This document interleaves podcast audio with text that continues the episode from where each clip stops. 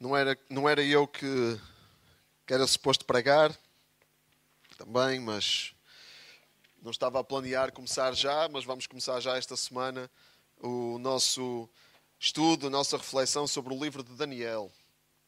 Sobre o livro de Daniel. Vamos entrar em Daniel e eu acredito que vai ser uma, uma aventura para nós, embora para alguns de nós já é um livro que leram muitas vezes, mas Deus tem sempre algo novo para nos revelar. É? Deus tem sempre algo novo para nos revelar da Sua palavra. E quando nós atentamos para o texto e mergulhamos no texto, uh, vamos sempre encontrar alguma coisa nova para a nossa vida. Uh, então, e, e, acredito que isso vai, vai acontecer aqui em Daniel. Uh, o título que demos a, este, a esta série é Exilados na Babilónia, porque a ideia é que nós, uh, nós estamos, estamos também exilados na Babilónia. É? Daniel e os seus amigos e muitos, muitos judeus na altura foram levados cativos para a Babilónia num exílio que durou 70 anos. Então eles foram tirados da sua terra porque o Império Babilónico conquistou uh, o reino de Judá, o reino do Sul, uh, com a capital Jerusalém, e eles entraram em Jerusalém e destruíram, destruíram o templo, foi um processo de vários anos, foi um processo de mais de 10 anos em que houve várias invasões e houve muita destruição e uma das coisas que o Império Babilónico fazia era tirar pessoas influentes ou com potencial uh, da nobreza para, da sua terra para levar para o seu império e aculturá-los é? e, e imprimir neles a cultura e a identidade da Babilónia. Ah, era uma forma inteligente de espalhar a cultura. Não é? E Daniel era um jovem, os seus amigos eram jovens, uh, deviam ser ah, adolescentes, ou com 15, 16 anos, por aí. Uh, eles eram jovens prometedores, não é? de família importante. E, e nós, como Daniel e os seus amigos, uh, também, também estamos num mundo onde estamos, estamos numa terra estranha, estamos num mundo onde não pertencemos, estamos, estamos na Babilónia. Não é? Uh, nós somos, nós fomos, estamos, estamos a ansiar por chegar à nossa terra, mas neste momento nós estamos exilados. Estamos num exílio. Mas como Daniel e os seus amigos uh, aprenderam a viver na Babilónia, também é suposto nós aprendermos a viver na Babilónia. Também é suposto nós estarmos presentes na Babilónia. E vamos usar dois versículos-chave aqui para nos enquadrar. O primeiro, uh, em Filipenses 3,20, que diz que nós, porém, somos cidadãos do céu e de lá esperamos que venha o nosso Salvador, o Senhor Jesus Cristo. Somos cidadãos do céu. Quem, quem pertence a Cristo é cidadão do céu, não pertence a este mundo, não, não, é, não, é, não é de cá. Mas mas é chamado para estar cá. É chamado para estar cá, para estar neste mundo. E este versículo em Jeremias, Jeremias foi um profeta que profetizou para o povo que já estava exilado na Babilónia. E ele disse isto ao povo que lá estava na Babilónia: Trabalhem pelo bem das cidades para onde vos levaram cativos. Peçam ao Senhor por elas, porque se essas cidades prosperarem, a prosperidade será vossa também. Então trabalhem pelo bem da Babilónia, dizia Jeremias. Trabalhem pelo bem daqueles que vos destruíram e invadiram. Trabalhem pela prosperidade dessas cidades, onde vocês são obrigados a estar. Não estejam lá só na vossa bolha. Não estejam lá só a suportar e a, e a dizer: Ah, este, esta Babilónia está perdida, está tudo perdido, está tudo estragado. Não estejam lá só assim. Não, trabalhem pelo bem da Babilónia. Trabalhem pelo bem do, do, do local onde vocês estão. Porque se, se, essas cidades prosperarem, a prosperidade será a vossa também. Isto é um, é um chamado a estarmos plenamente presentes num mundo que não é o nosso.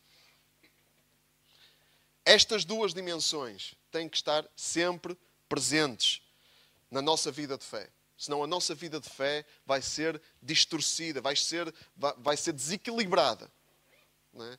So, ou, vamos, ou vamos nos desequilibrar para uh, estar para, para, para, o lado de não sermos cidadãos deste mundo e vamos andar aqui contrafeitos, contrafeitos, vamos andar aqui uh, uh, sem nenhuma, sem nenhuma vontade, e as pessoas à nossa volta vão perceber isso. Vamos ter uma presença que não, não acrescenta nada a ninguém, porque nós não queremos estar aqui.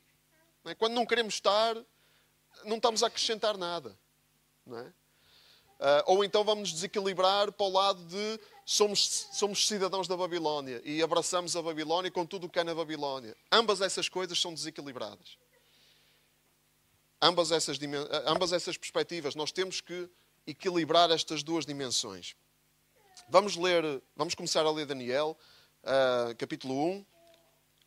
Podem, podem abrir no capítulo 1, vamos ler sobre o exílio. Daniel 1, 1, 2. No terceiro ano do, reino, do reinado de Joaquim, rei de Judá, Nabucodonosor, rei da Babilônia, foi cercar Jerusalém o Senhor permitiu que ele se apoderasse de Joaquim, rei de Judá, e de uma parte dos objetos sagrados do templo.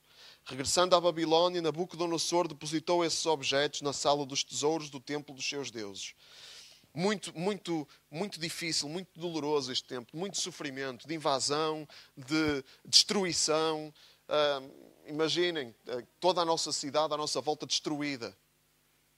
Uh, imaginem tudo o que nos é familiar o lugar onde nós vivemos, destruído, arrasado. Pessoas que neste mundo hoje têm essa experiência. Imaginemos isto. Não é? Muito difícil. Imaginem uh, tudo o que era valioso, não é? o que era mais valioso, mais precioso. O templo, o templo que simbolizava a presença de Deus no meio do povo, destruído. Os objetos do templo roubados e levados para a Babilónia, para o templo dos deuses da Babilónia. Muito difícil, muito difícil. O rei, o rei de Judá, uh, da época, do, de uma das invasões, Zedequias, uh, foi capturado e forçado a assistir à execução dos próprios filhos. Muita dor, muito sofrimento. Muito sofrimento. E Daniel era um jovem, né? um jovem hebreu, de uma família nobre, que foi capturado e levado para a Babilônia, juntamente com uns amigos uh, muito próximos dele, e, vamos ver, e muitas outras pessoas, muitas outras pessoas, uma quantidade de povo que foi levado cativo para a Babilónia, para aprender a cultura e servir uh, na Babilónia. E Daniel e os seus amigos foram parar a nenhum outro lugar que não o palácio do rei, o palácio do imperador. Vamos ler no versículo 3.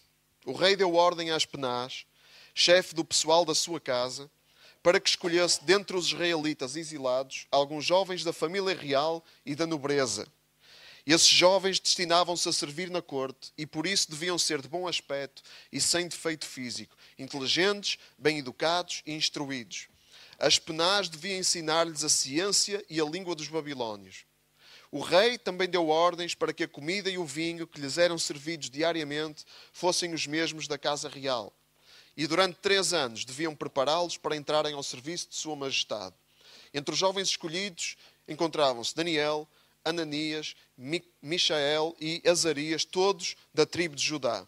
Porém, Aspenaz, chefe do pessoal da casa real, pôs-lhes nomes diferentes. A Daniel pôs o nome de Belteshazzar, a Ananias o de Shadrach, a Michael o de Meshach e a Azarias o de Abednego.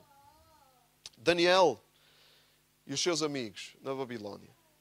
Uh, eles são conhecidos né? e temos esta, uh, temos esta, esta visão deles, que, que, foi formada por interpretação do texto, uh, pelas pregações que já ouvimos, pelos livros que já lemos, que eles estiveram na Babilónia sem comprometer a sua fé.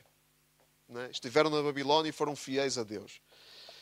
mas aqui temos que desmistificar algumas coisas tendo em mente estas duas dimensões. Eles não pertenciam à Babilónia, mas eles estiveram plenamente presentes na Babilónia.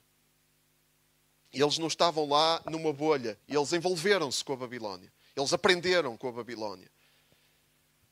Eles mudaram por estarem na Babilónia. E, esta, e esta, esta, este pormenor aqui dos nomes deles terem sido mudados, isto é importante. Os nomes foram mudados. E não foi para melhor. Foram mudados e não foi para melhor. Uh, por exemplo, Daniel significa Deus é o meu juiz. Belteshazzar significa que Bel protege a sua vida, a principal divindade dos babilónios. Bel. Né? Este Deus era muito popular naquela região. Né? Alguns conhecem Baal, né? Baal, que vemos em Primeira de Reis com uh, o profeta Elias, aquela, toda aquela uh, idolatria que as pessoas no reino de Israel estavam a adorar, o Deus Baal. É este Deus, esta divindade, Bel, este falso Deus. Né? E Daniel, o seu nome, que significa Deus é o meu juiz, foi mudado para que Bel proteja a sua vida. Isto é sério. Né? O rei Nabucodonosor diz isso mais à frente no livro. Diz: Veio à minha presença Daniel, que também se chama Belteshazzar, segundo o nome do meu Deus, disse, disse o rei Nabucodonosor. Imaginem o que é para um judeu ter que carregar o nome de uma divindade pagã. Ter de ser conhecido pelo nome de uma divindade pagã. Os amigos de Daniel não tiveram melhor sorte. Estão aqui, estão aqui os significados. Ananias, que significava a graça do Senhor, passou a chamar-se Shadrach, a inspiração do sol, que também era adorado. Eh, era, era adorado como Deus na cultura babilónica. Mishael, que significa Deus é forte, passou a chamar-se Meshach, pertencente a Shak, que é Vênus, a divindade Vênus, que, foi, que era adorada também, depois uh, evoluiu não é? e foi adorada também pelos gregos e romanos. Azarias, o Senhor ajuda, passou a chamar-se Abednego, servo de Nego, o fogo, uma divindade uh, simbolizada pelo fogo. O que é estranho aqui é que nós não vemos Daniel e os seus amigos indignarem-se por causa destes nomes. É? Isto para um judeu fiel era, era algo ultrajante, é? ou devia ser algo ultrajante. Mas eles, eles adotaram esses nomes. Não é? Eles não vemos aqui, não vemos aqui. Portanto, uh, eles houve outras coisas que eles uh, fizeram um cavalo de batalha. Houve outras coisas que para eles eram uh, não, não, eram linhas que eles não queriam ultrapassar. Mas isto eles adotaram. Eles e, e eu uh, tive acesso a publicações das redes sociais da altura. Tive acesso a isso, uh, não vou dizer como, quais foram as minhas fontes, mas eles passaram um mau bocado é? nas redes sociais. Coisas deste tipo. Este Daniel e os amigos, sinceramente, nunca me enganaram. Adotar nomes babilónicos como o mundo. Que mau exemplo. Não é? Outra crentes a usar nomes de deuses pagãos, isso viola o primeiro mandamento: não terás outros deuses diante de mim. Não é? Tipo, passaram um mau bocado, não é? foram falados, porque estavam no palácio do imperador e tiveram que adaptar-se e tiveram que aceitar algumas coisas. É? E tiveram que adotar algumas coisas da Babilónia. É fácil falar para quem não está no palácio do imperador. Quem está, quem está na bolha é fácil falar de quem está envolvido. Não é?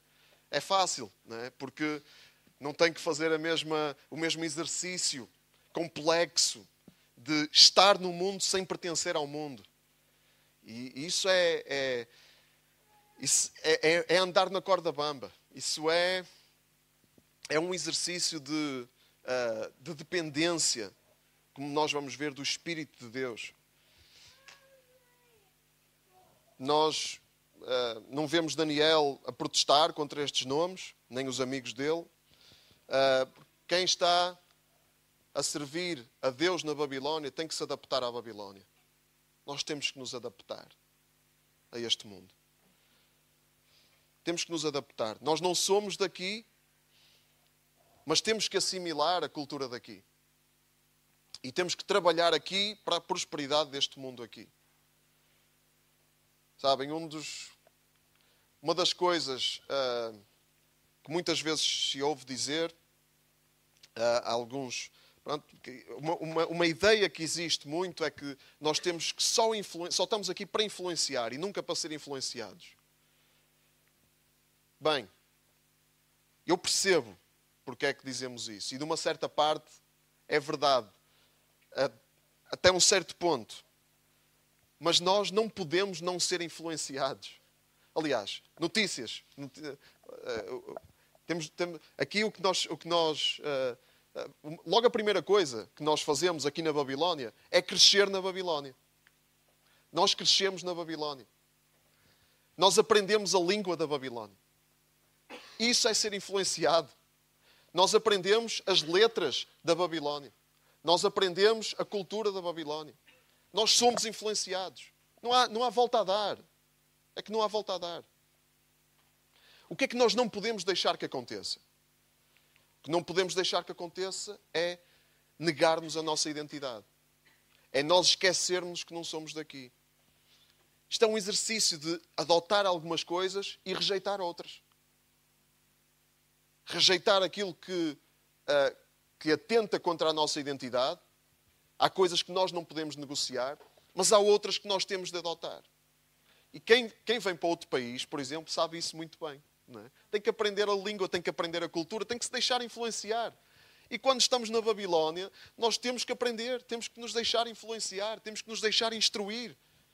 Daniel e os amigos foram instruídos nas letras e na cultura da Babilónia. Nós vamos ver isso mais à frente. Vamos ver. Uh, temos que ter aqui sabedoria. É essa a lição que nós temos de tirar. Mas vamos ver o que é que Daniel fez a seguir, porque vamos ver aqui onde, onde Daniel e os seus amigos traçaram linhas. Vamos ver. Resolução que eles tomaram. Daniel 1, versículo 8. Daniel tomou a resolução de se manter fiel às regras de alimentação do seu povo e não queria tocar na comida e no vinho da corte. Por isso pediu às penás que o dispensasse dessa alimentação. E Deus fez com que o chefe do pessoal acolhesse Daniel com simpatia e benevolência. Porém, as penás teve medo do rei e lembrou-lhes: Foi o rei, meu senhor, que decidiu o que devem comer e beber. E se ele vê que ficam mais magros do que os outros da vossa idade, a minha vida fica em perigo por vossa causa. Então Daniel foi ter com um encarregado que Aspenaz tinha nomeado para cuidar dele e dos seus três colegas, Ananias, Michael e Azarias, e pediu-lhe: Façam uma experiência conosco durante dez dias, dê-nos legumes para comer e água para beber. No fim desses dez dias, compare-nos com os jovens que comem da emenda real e então decida segundo o resultado que encontrar. O encarregado concordou em fazer com eles a experiência durante dez dias. Ao fim deste prazo, verificou-se que os jovens tinham um aspecto mais sadio e robusto do que os que comiam da emenda real. Por isso, o encarregado permitiu que continuassem a comer legumes, pondo de parte as comidas e bebidas que lhes eram destinadas. Então, Daniel tomou a resolução aqui de ser diferente. Ele queria ser diferente. Ele e os seus amigos queriam marcar aqui uma diferença. Uh, ele não, não se importou, uh, tanto quanto nós percebemos. Não foi para ele um grande problema, pelo menos não vemos nada disso, uh, de tomar nomes de deuses estranhos, deuses babilónicos. E isso, para muitos, pode ser visto como infidelidade. Né? Uma coisa que eles fizeram, não deviam ter aceitado. Deviam morrer, eles deviam morrer antes de aceitar isso. Mas eles, tanto quanto nós percebemos, aceitaram, mas resolveram manter-se fiéis às regras de alimentação do seu povo. Havia várias regras de alimentação que, uh, que, estão na lei de Deus, na lei que Deus deu a Moisés, nos cinco primeiros livros na Bíblia, na Tora, aquilo que os judeus chamam a Tora. Não é? Se lermos em uh, Levítico, Números, Deuteronômio, vemos lá essas regras todas. Uh, e ele foi até mais além. Ele, eles não beberam vinho, eles abstiveram-se do vinho. Que não havia, não, não havia nenhuma regra que proibisse o vinho, mas eles quiseram só beber água. Foi uma, foi, eles foram mais além uh, da lei. Eles quiseram marcar ali uma diferença. E Daniel decidiu assim, ele tomou essa resolução de expressar assim a sua fidelidade a Deus. Por, porquê? Porque é isto e não outras coisas. Porque é isto e não outras coisas. Porque ele foi a consciência de Daniel diante de Deus que, uh, que lhe disse para ele traçar a linha ali. Foi a consciência. Ele escolheu, escolheu aquele ponto da lei. Escolheu aquele ponto da lei numa circunstância em que ele queria marcar uma posição. Havia muitas outras coisas da lei que eles não podiam cumprir. Ponto final. Muitas outras. Muitas outras coisas da lei. Aquela era uma lei entre muitas. As leis de alimentação. Olha, o templo estava destruído, eles não podiam oferecer sacrifícios que era algo que fazia parte da lei. Quando alguém pecasse, devia ir ao templo oferecer um sacrifício de um, de um pombo, de um animal. É?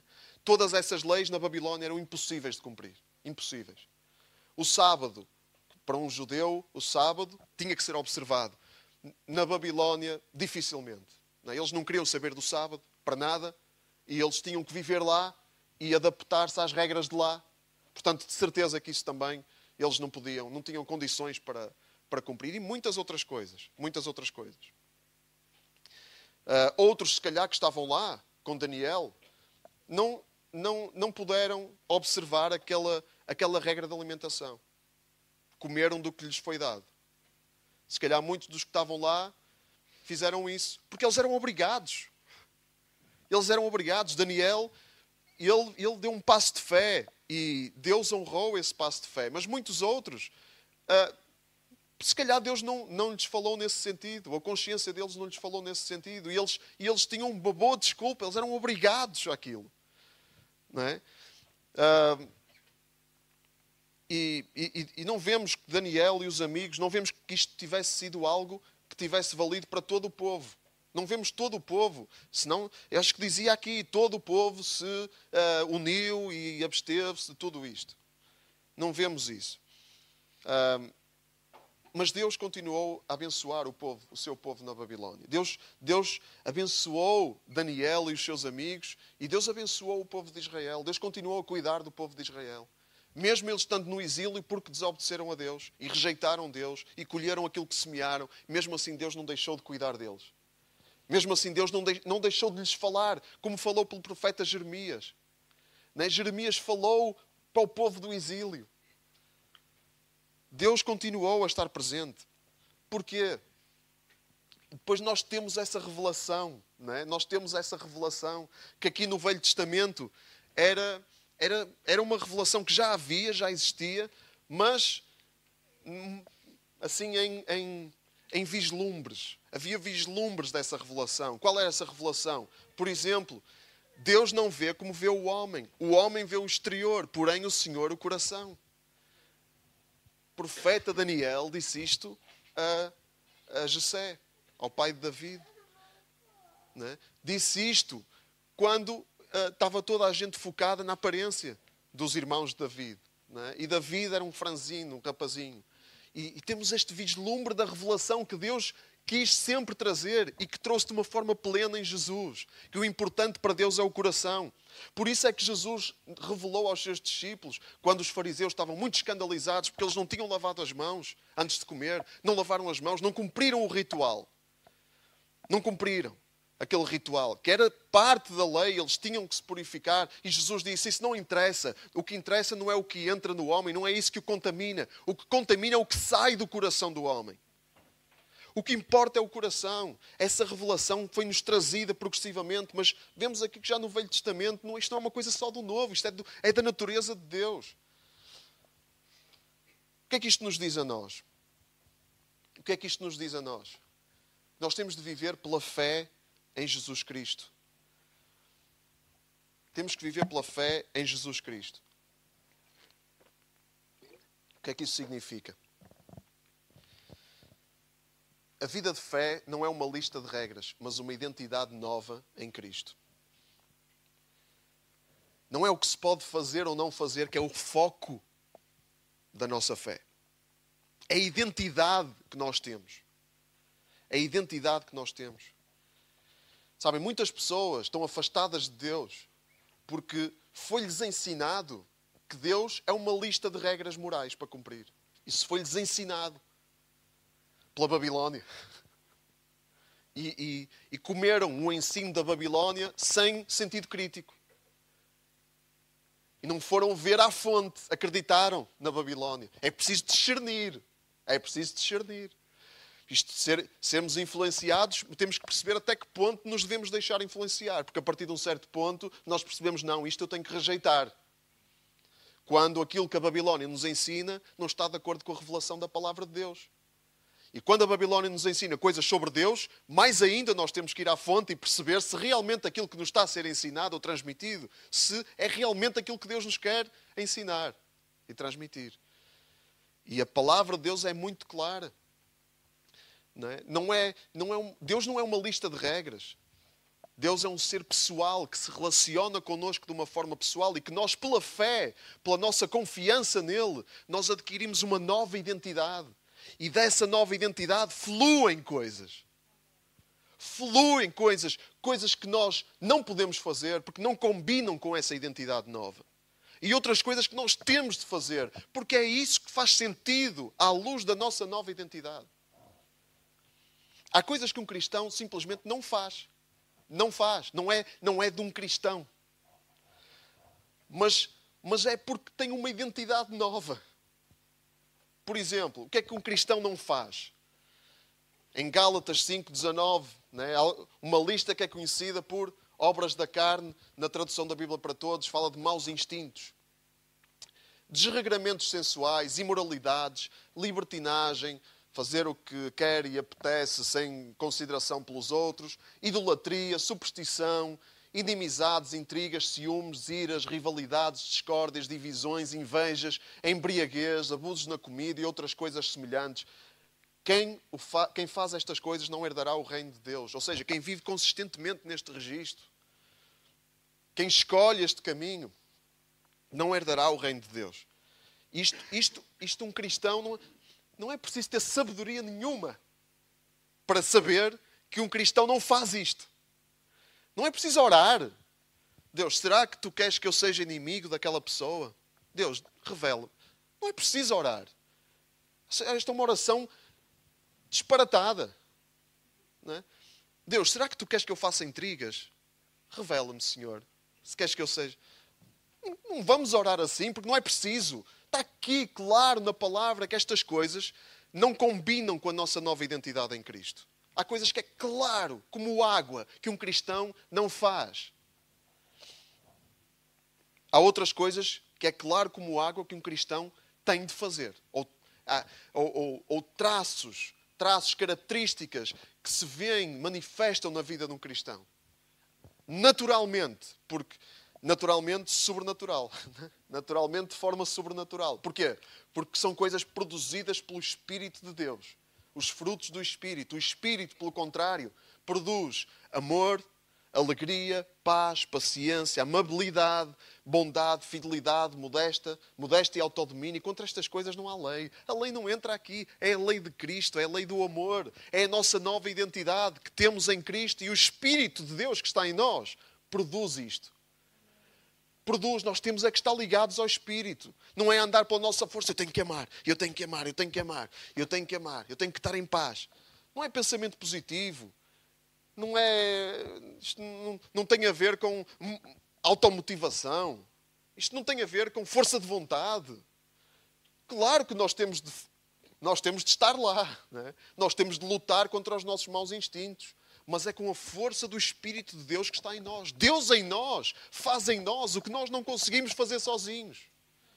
E isto nós não conseguimos fazer sozinhos. Amar de forma perfeita, como, Deus, como Jesus amou e se sacrificou.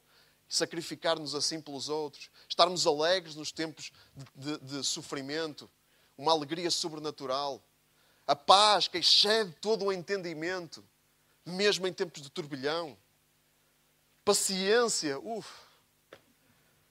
Que o Senhor tenha misericórdia de nós. Que o Espírito de Deus em nós produza aquilo que nós não conseguimos produzir. Bondade, amabilidade. Todas estas coisas, um, todas estas coisas um cristão faz. Porquê? Porque flui da, da identidade nova. Porque tem o Espírito de Deus que produz nele estas coisas. Agora, nós temos que nos ligar ao Espírito de Deus diariamente. Não podemos ficar surpreendidos se nós não temos vida de oração, se nós não temos vida de intimidade com Deus, se nós não, não, queremos saber da Bíblia, não queremos saber da palavra. Não podemos ficar surpreendidos quando nada disto é visível na nossa vida. É, é o natural. E mais, e quando, quando não deixamos que ninguém fale à nossa vida.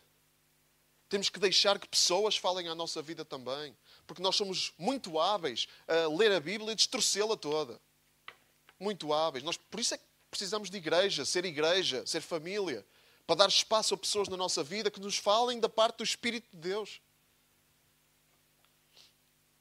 Um cristão é isto, esta é a nova identidade que temos em Cristo. Somos transformados e por isso nós vivemos de uma certa maneira, fazendo umas coisas e não fazendo outras. Não vamos inverter a ordem das coisas e pôr a lista de regras no centro. Há coisas que um cristão não faz, porque não é, não tem nada a ver com a sua nova identidade. Há coisas que um cristão faz, porque tem tudo a ver com a sua nova identidade. E há outras coisas que dependem da consciência de cada um. Dependem das circunstâncias de cada um. Falando de alimentos, e não, e não estamos esquecidos de Daniel, né? Falando de alimentos, temos, por exemplo, o exemplo de Paulo. Vamos abrir neste capítulo fantástico que é Romanos 14. Vamos abrir.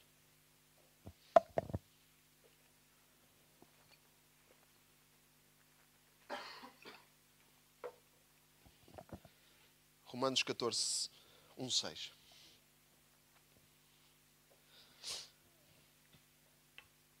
Tá? Deem bom, deem bom acolhimento àquele que é fraco na sua fé, sem discutir com ele sobre as suas opiniões. Assim, por exemplo, alguns creem que podem comer de tudo, enquanto outros, que têm uma fé mais fraca, só comem legumes.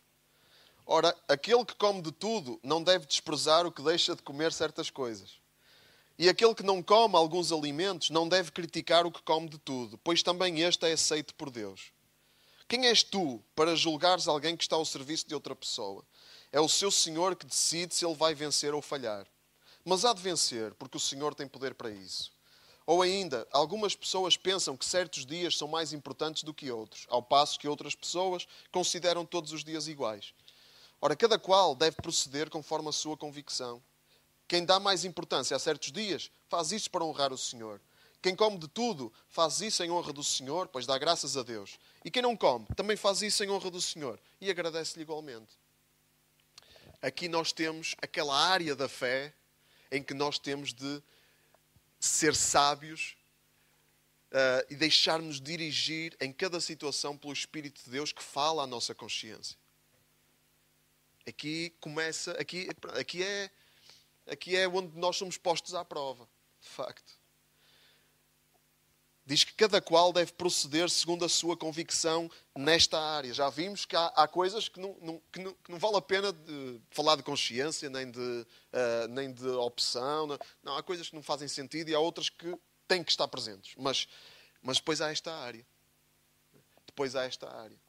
Há estas áreas. É? Alguns, tantos, tantos exemplos que nós podemos dar, irmãos, de coisas tão familiares para nós. É? Alguns acham que celebrar o Natal é uma festa pagã e não se deve celebrar. Ah, mãe, não queres celebrar? Não celebres, irmão. Na boa. Não, não... Pronto, é triste né? para, para, quem gosta. Não é? mas, mas para quem não quer celebrar, tudo ótimo. Agora, não venha julgar quem quer celebrar. É? Ah, só, só, só ouves música cristã, não ouves músicas, não ouves músicas de artistas do mundo. Ótimo, irmão. Deus abençoe. Agora, não venhas a julgar quem não tem essa. essa quem, quem não tem uma consciência que lhe dite para fazer isso. Tanta coisa, não é? Achas, achas, alguns acham que não se deve beber, beber vinho, um cristão não pode tocar em vinho. Sentem isso na sua consciência, é ótimo, mas na palavra de Deus nós não vemos uma lei que nos proíba. Então, quem é uma questão de consciência. O que não pode haver é embriaguez, que lemos ali nas obras da carne. É? Exageros, desequilíbrios. Agora, dentro disto, cada um deve proceder conforme a sua convicção.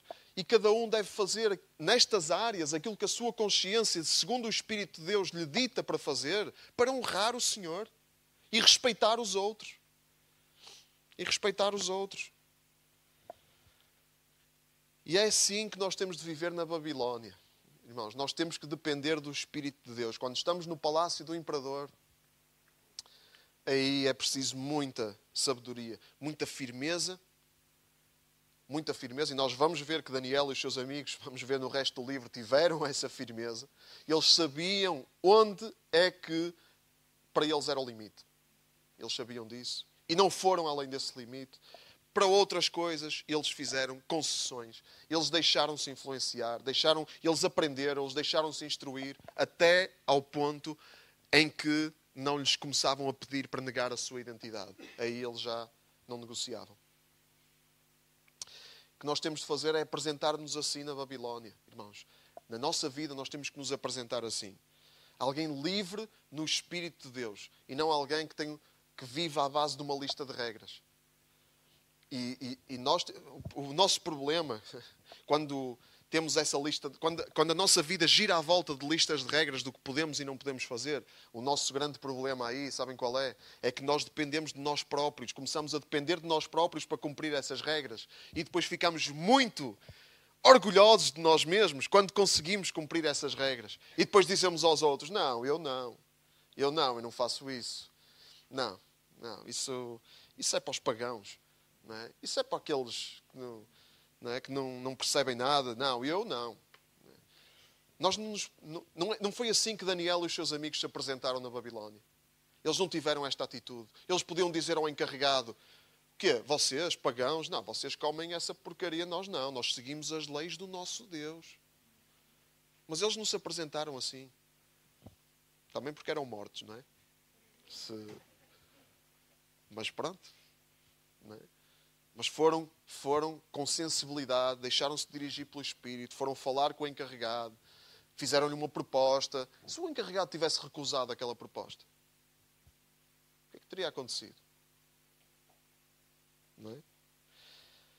Foi uma proposta que eles fizeram.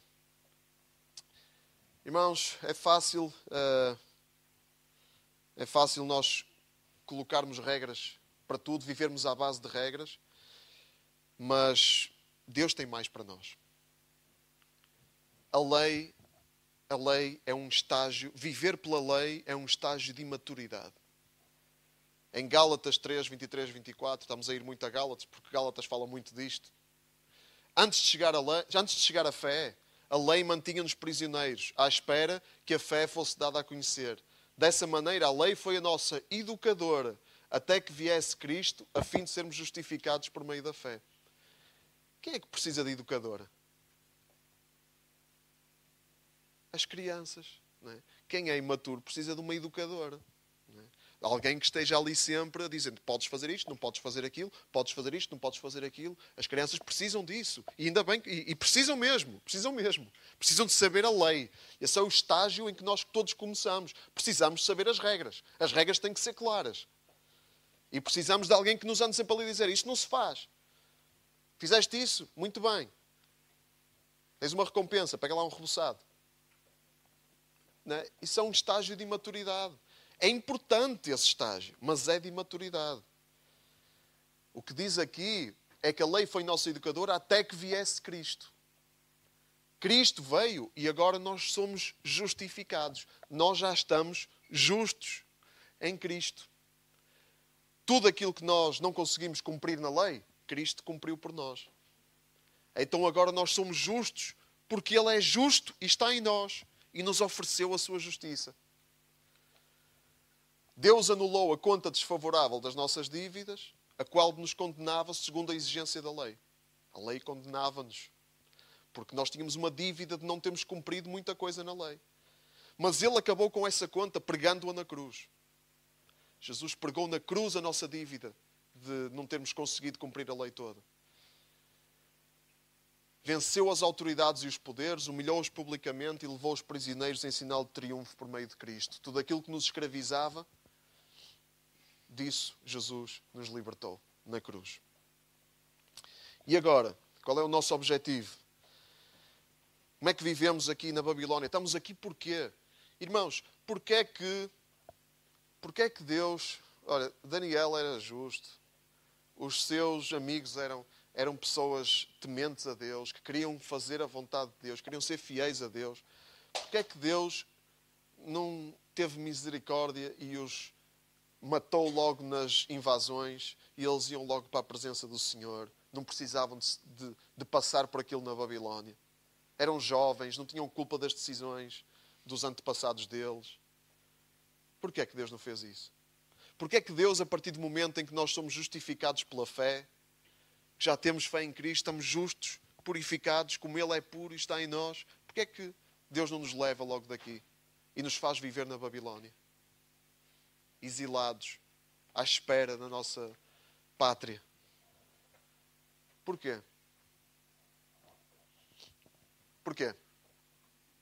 Porquê que acham? Ideias?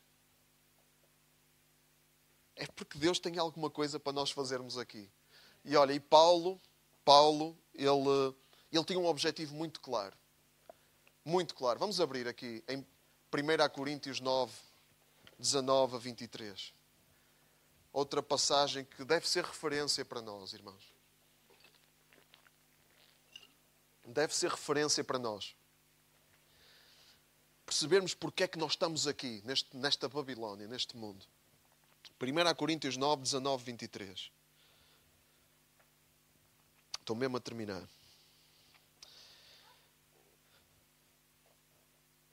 Sendo completamente livre diante de todos, fiz-me servo de todos para poder converter para Cristo o maior número possível. Com os judeus, portei-me como judeu para os converter. Sujeitei-me à lei de Moisés com aqueles que a cumprem, para os converter, mesmo sabendo que não estou obrigado a isso. Com gentios vivi como gentio para os converter mas não sou livre da lei de Deus. Antes, cumpro a lei de Cristo. Fiz-me fraco com os que ainda são fracos na fé, para os converter. Fiz-me tudo para todos, de modo que tu, por todos os meios pudesse salvar alguns. Faço tudo isto por amor do Evangelho, esperando ter parte nas suas promessas. Fiz-me tudo para com todos, para por todos os meios poder ganhar alguns.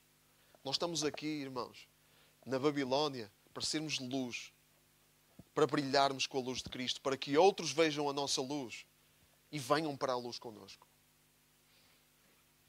E nós só podemos ganhar as pessoas se tivermos, se soubermos andar no Espírito. Porque enquanto nós formos legalistas, enquanto nós formos só a malta do pode e não pode, enquanto nós formos só aqueles esquisitos que não, que não fazem, que não festejam isto ou aquilo, as pessoas não vão querer nada connosco. E, vão, e pior, vão ficar com uma ideia distorcida e errada daquilo que a fé realmente é. Vamos estar a semear mentira. Sem querer. Mas vamos estar a semear uma mentira, a alimentar uma mentira na vida das pessoas. Não, isto é a vida no Espírito. Fiz-me servo de todos portei-me como judeu, com jude... como judeu com os judeus, ah, vivi como gentio com os gentios, não sendo livre da lei de Deus, mas cumprindo a lei de Cristo, a lei do amor. Amar a Deus acima de todas as coisas e amar ao próximo como a nós mesmos. E está aqui a lei toda de Cristo resumida, como nós temos visto muitas vezes. E é assim que nós temos de andar na Babilónia. E quando vivemos assim, muitos vão nos condenar. Muitos vão nos condenar. Paulo foi condenado pelos judeus por não ser judeu suficiente e foi condenado pelos gentios por não ser gentio suficiente. Foi espancado por todos.